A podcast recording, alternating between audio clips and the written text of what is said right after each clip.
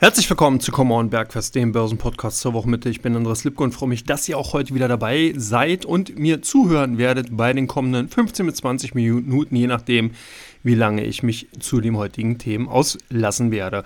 Ihr könnt aber gespannt sein, es ist relativ spannend. Wir hatten ja doch in den letzten Tagen einige neue Kursrekorde sogar gesehen, unter anderem im DAX. Heute am Mittwoch ganz frisch gebacken konnte der DAX sogar auf einem Schlussrekordkursniveau oder Rekordschlusskursniveau, so rum ist besser, äh, schließen und hat damit zumindest mal die Rekordjagd aus den letzten Tagen fortgesetzt. Seit Wochen Beginn, also seit den letzten drei Tagen, sieht man also hier wieder eine neue Dynamik. Ist ganz interessant.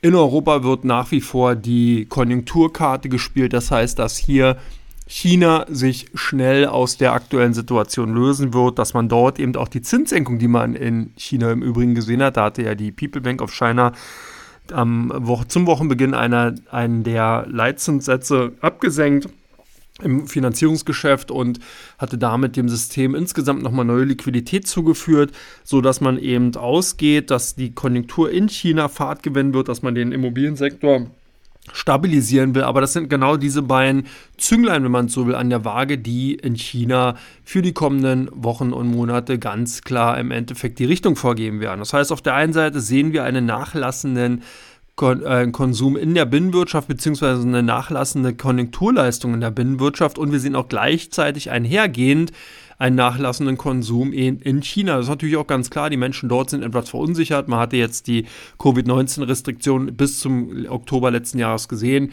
die sind aufgehoben worden. Jetzt, gute acht Monate später, denken natürlich die Marktteilnehmer, dass wir hier in einem Rekordtempo wieder zurückgehen zu den alten Zeiten, aber genau das passiert nicht. Und das Interessante ist, dass natürlich alle wie die Schlange vor dem Kaninchenbauen sitzen und hoffen und denken, ja, jetzt kommt ja bald China als großer Nachfrager in die internationalen Märkte hinein und wird dann eben unsere Exportleistung in Europa, in den USA, überall anfeuern und demzufolge dann eben auch die Konjunktur in der EWU, also im europäischen Wirtschaftsraum, in der Europäischen Wirtschaftsunion und natürlich in den USA befeuern. Und genau das scheint erstmal auszubleiben.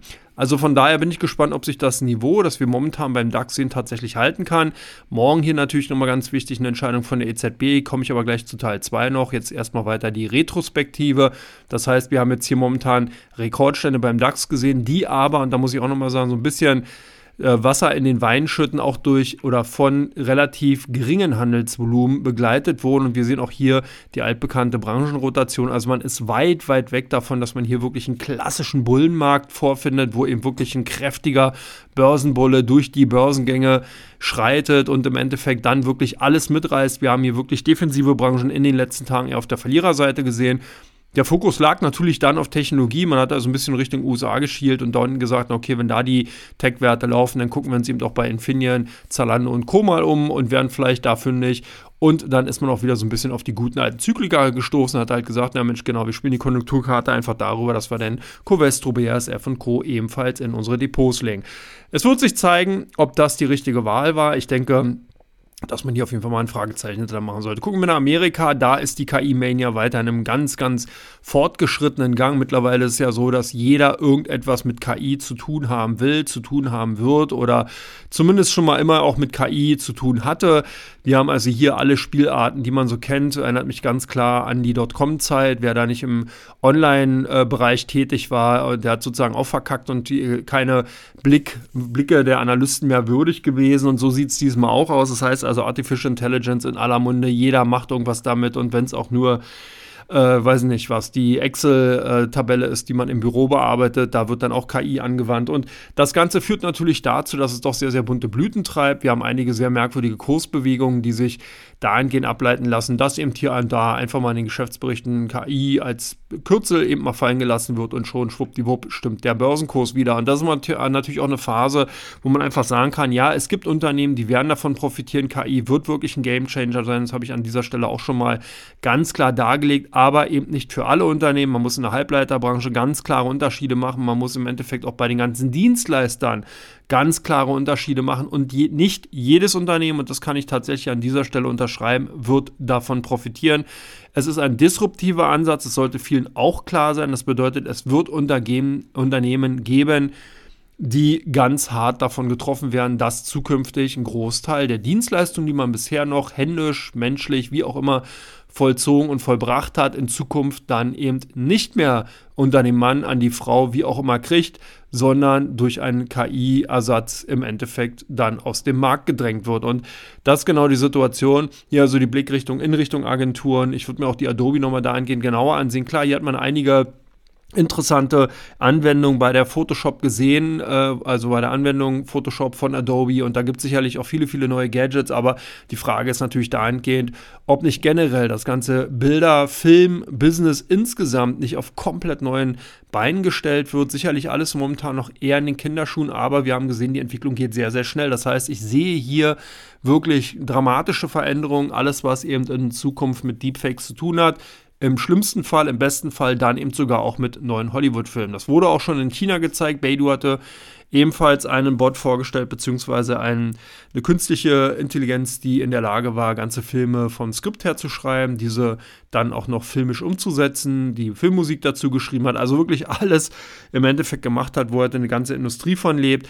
Und da wird es ja dann wohl auch möglich sein, in Zukunft Stockfotos und dergleichen im Endeffekt im Handumdrehen so herzustellen, dass man sie nicht so verzerrt vorfindet, wie man es derzeit noch sieht, sondern in Zukunft überhaupt nicht mehr unterscheiden kann, ob das tatsächlich ein künstliches Foto ist, was es eigentlich gar nicht gibt, oder ob es im Endeffekt tatsächlich ein Foto ist, was von einem Fotografen geschossen wurde. Ende, eigentlich hatte man das ja in der Vergangenheit auch schon erlebt, das heißt, diese ganzen Bilder von den Celebrities und bekannten Persönlichkeiten, teilweise natürlich auch alles, was im Bereich der Produktfotografie standet, ist natürlich so lange überarbeitet worden, bis die Bilder, die man dann in den bunten Magazinen gesehen hat, ja kaum mehr noch der Tatsache entsprochen haben, sodass also eigentlich auch hier, wenn man es so will, eine Art Deepfake ja eigentlich schon stattgefunden hat. Gut, da saßen dann noch Grafiker eben an den PCs und haben das gemacht, aber das ist eben so, dass zukünftig alles, was in irgendeiner Form einer gewissen Logik unterliegt, was einen Formalismus hat, wird ersetzt werden durch durch KI. Da können sich auch einige Steuerberater und Rechtsanwälte bereits warm anziehen. Ich denke, wer sich hier nicht spezialisiert und wirklich im Endeffekt dann eben mehr macht als nur das 0815-Handwerk,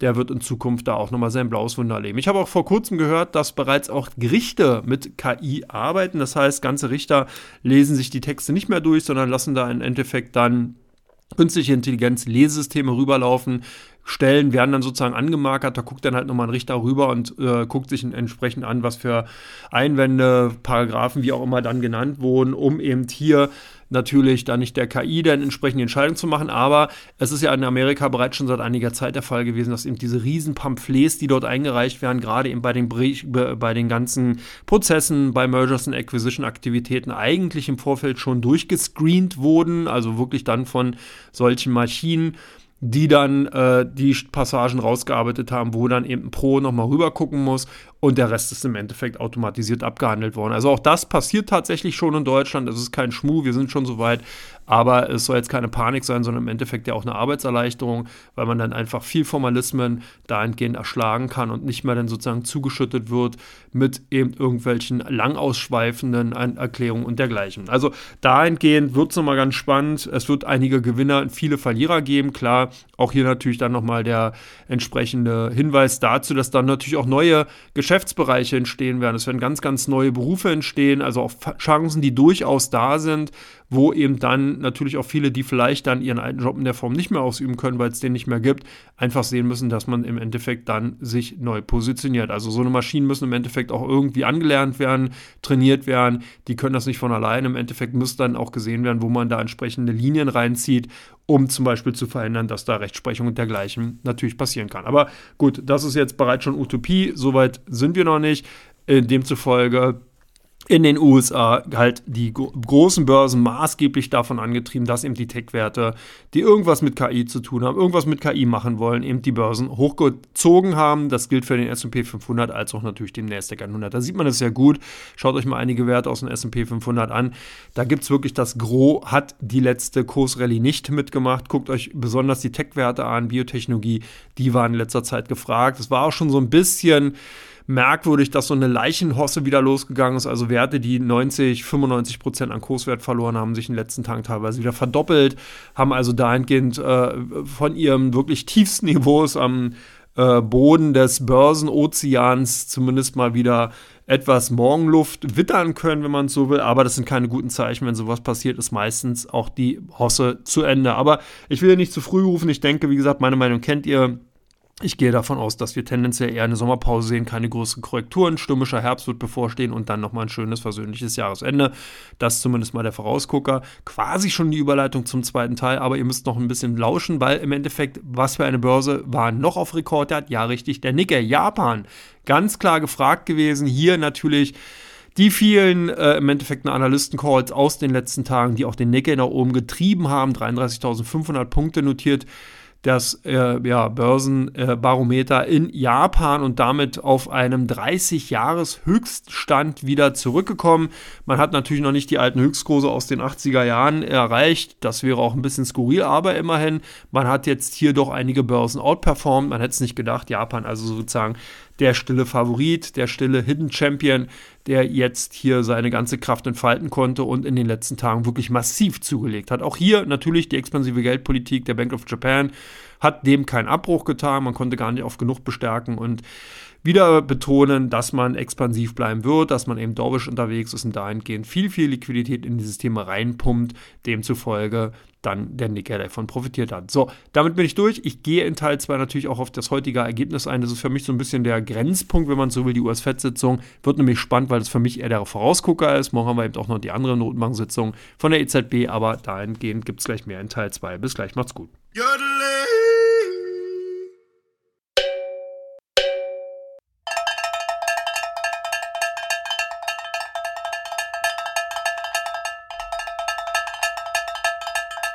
Herzlich willkommen zurück zu Come On Bergfest, dem Börsenpodcast zur Woche mit der Teil 2. Ich bin Andres Lipko und freue mich, dass ihr es auch noch geschafft habt, den zweiten Teil zu lauschen. Der erste Teil sehr makrolastig gewesen. Sorry dafür, aber eben Notenbank-Sitzungen und alles, was damit zu tun hat und natürlich auch die letzten Ereignisse, Kursreaktionen an den Börsen haben das im Endeffekt nicht anders zugelassen. Was haben wir heute gesehen? Wir hatten heute die FED-Sitzung und oh Wunder, oh Wunder, die FED eine Zinspause angekündigt, zumindest keine Zinsanhebungen vorgenommen, 5 bis 5,25 Prozent weiter an das Zinsniveau, aber wo doch einige Marktteilnehmer wieder mal eine Lernkurve erfahren mussten. Man hatte eben darauf hingewiesen, dass man bis zum Jahresende durchaus das Potenzial sieht, die Zinsen in den USA um 50 Basispunkte anzuheben. Damit wären wir dann bei 5, 3 Viertel ungefähr, also meine 6 Prozent, die ich für dieses Jahr so ein bisschen still und heimlich zum Jahresanfang mal avisiert hatte, kommt in greifbare Nähe. Ich könnte mir das durchaus vorstellen. Wir haben nämlich momentan einen Effekt, dass ich glaube, dass hier noch einige wesentlich zu früh bereits feiern und jubeln und der Meinung sind, dass die Inflationsentwicklung bereits zu Ende ist. Wir hatten gestern Erzeugerpreise, heute Produzentenpreise gesehen, die in, aus den USA zumindest mal Indikationen geben, dass wir hier nicht mehr diese harte Dynamik Dynamik in der Inflationsentwicklung haben, aber man darf eins nicht vergessen. Zum einen wird die Inflation indiziert immer auf das oder indexiert immer auf das Vorjahr bezogen. Das heißt, wenn wir jetzt nach wie vor eine Steigerung bei den Preisen in der Kernrate zum Beispiel von 4% sehen, bedeutet das, dass das zusätzlich zu den ohnehin schon angestiegenen Preisen von vor einem Jahr, sprich Juni 2022, ja nochmal eine Steigerung von 4% ist. Das heißt, wir sehen also hier keinen Rückgang, sondern eine Abnahme der Dynamik, aber weiterhin eine Zunahme insgesamt. Das ist das Grundverständnis, was man eben wirklich aufbringen muss, um zu verstehen, warum die Notenbanken nicht von einem Tag auf den anderen sagen können, hey, super, Inflation nimmt ab, wir äh, werden jetzt mal wieder die Zinsen auf Null äh, runterdrücken. Das ist nämlich totaler Bullshit. Im Endeffekt ist es tatsächlich so, dass nämlich jetzt dann durch diese Entwicklung, die zwar nachlässt, aber immer noch signifikant in den Märkten fallen ist, man ist ja ganz weit weg von den gesteckten 2%. Und die Frage ist, kommt der Markt da überhaupt zurück? Weil gerade dieser letzte Weg, also sprich das weitere Absinken, das kann eben wirklich schwierig werden.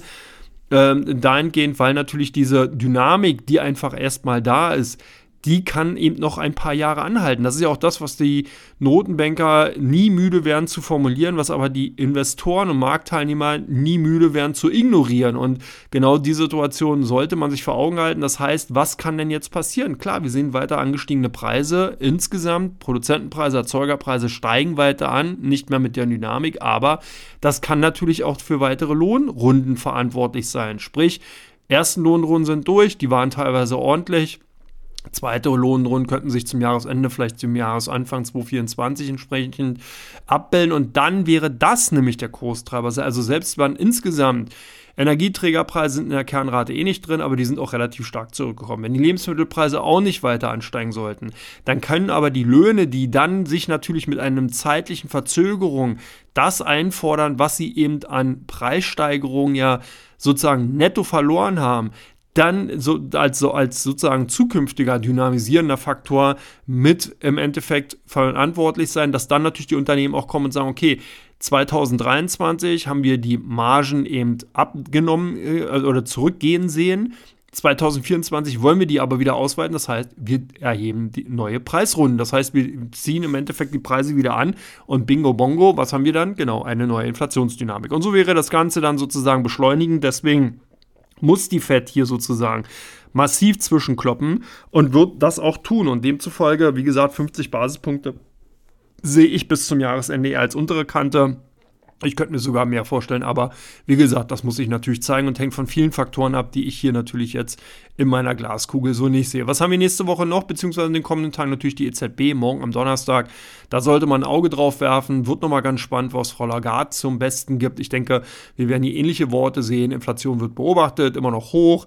Äh, das wird natürlich insgesamt auch nochmal ganz spannend sein. Am Freitag im Übrigen dann nochmal die Bank of Japan. Das wird auch nochmal ganz spannend, was da im Endeffekt da aus Japan über die Finanzmärkte international äh, kommen wird. Die Bank of Japan wird morgens äh, im Endeffekt ihren Zinsentscheid dann bekannt geben. So das heißt, dass der DAX am Freitag, wenn er denn startet, entsprechend schon diese Entscheidung getroffen hat. Ansonsten wird es dann tendenziell eher ruhiger. Man muss natürlich dann auch erstmal verdauen, die ganzen Aktionen, die insgesamt von den Notenbanken lanciert wurden. Das ist natürlich auch keine Sache, dass man hier auch gerade als Investor dann immer wieder von einem Bett zum nächsten springt, sondern dann tatsächlich sieht, dass man ähm, hier natürlich erstmal schaut, wie die Aktienmärkte darauf reagiert haben. Wir haben jetzt schon einige Reaktionen insgesamt in den Märkten gesehen, die eher auf Gewinnmitnahmen äh, schließen lassen. Das kann man äh, im Endeffekt jetzt schon beim Nasdaq 100 und S&P 500 sehen. Beim DAX könnte ich mir vorstellen, wenn wir morgen ähnliche Tendenzen sehen.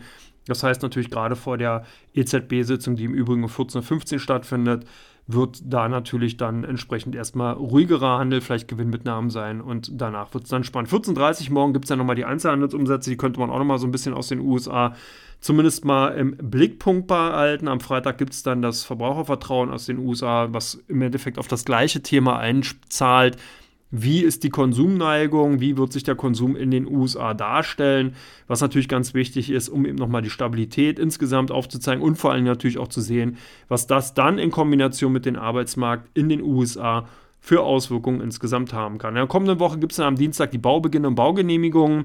Da sollte man nochmal gucken, in Deutschland dann die Erzeuger, den Erzeugerpreisindex, äh, aus Japan dann die Industrieproduktion am Dienstag, die sicherlich auch nochmal ganz spannend ist und beobachtenswert.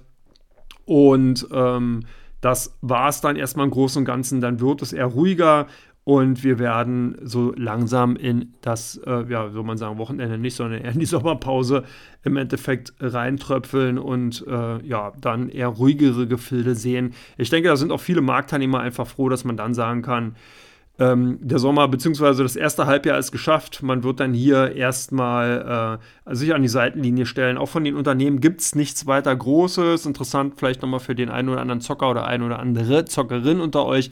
Die Steinhoff wird in gut einer Woche dann mit Quartalzahlen kommen. Mühlbauer Holding wird im Endeffekt nochmal Zahlen vorlegen. FedEx am 20.06., also nächste Woche Accenture, wird nochmal Zahlen vorlegen das sind im Großen und Ganzen vielleicht nochmal die Unternehmen, wo man so ein bisschen, wenn man neben dem Tellerrand mal schaut, vielleicht nochmal raufgucken kann, aber ansonsten halt auch nichts Wildes und nichts Besonderes. So, damit bin ich durch. Ich war, war heute etwas eher Notenbank und makrolastig, aber das gehört eben doch nochmal zu so einem Podcast dazu. Ansonsten, wenn ihr natürlich Fragen, Anregungen, Gedanken, Wünsche, Kritik und ja, was weiß ich nicht, was alles habt, Nachrichten, die ihr mir zukommen lassen wollt und könnt, tut das gerne. Ich werde versuchen, die entsprechend aufzunehmen. Ansonsten gibt es natürlich die Möglichkeit, am Donnerstag, jeweils 10 Uhr auf dem Comdirect-Kanal auf YouTube entsprechend das Klar zu sehen oder natürlich am Freitag jeweils dann hier die Flagship-Ausgabe von dem Common Börsen Podcast zu hören ich kriege immer wieder auch natürlich die Hinweise, hm, dass es zu monoton ist, mich eine Stunde lang labern und äh, vorsagen oder beziehungsweise aufsagen zu hören. Das ist richtig. Ich arbeite daran, dass sich das ändern wird. Könnt euch überraschen lassen. Ich werde sehen, dass ich einen weiteren Protagonisten ranziehen kann. Wird sich wahrscheinlich dann aber erst nach der Sommerpause ergeben. Also sprich, der, ihr müsst mich dann über den heißen Sommer wahrscheinlich dann nochmal ertragen in, äh, ja, als Monolog, wenn man so will. Und dann wird zum heißen Herbst hin eventuell ein zweites Stümmchen wieder hier am Start sein. Aber ihr lasst euch überraschen, auf jeden Fall ein Grund mehr dabei zu bleiben. Ich hoffe auch, die Informationen soweit sind gut und ich bedanke mich, dass ihr mir zugehört habt bei diesem wunderschönen Wetter. Es ist jetzt nach wie vor strahlend blauer Himmel hier in Hamburg, Sonne ist da und das Leben könnte eigentlich nicht schöner sein. Ich wünsche euch alles Gute. Bis Freitag. Macht's gut. Bis dann. Ciao, ciao.